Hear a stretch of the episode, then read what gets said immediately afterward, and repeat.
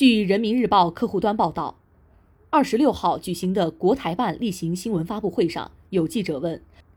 台湾演员芳芳近日接受大陆媒体访问，发表支持统一的言论，并表示台湾演艺人员来大陆演出发展就应该遵守相关规定。台陆委会对此称，公众人物不该配合大陆统战宣传，并扬言若有违法将依法处理。对此有何评论？国台办发言人朱凤莲表示。我们一贯积极支持两岸文化交流，欢迎台湾演艺人员来大陆发展，支持他们在大陆文化产业发展进程中分享机遇、实现梦想。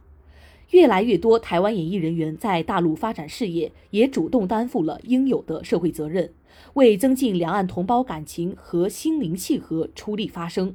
公开表达支持祖国统一的鲜明态度，掷地有声，得到两岸民众的点赞。民进党当局把两岸民众正常交流一概污蔑为统战，大肆恐吓，充分说明两岸民众越是走亲走近，民进党当局就越是心虚害怕。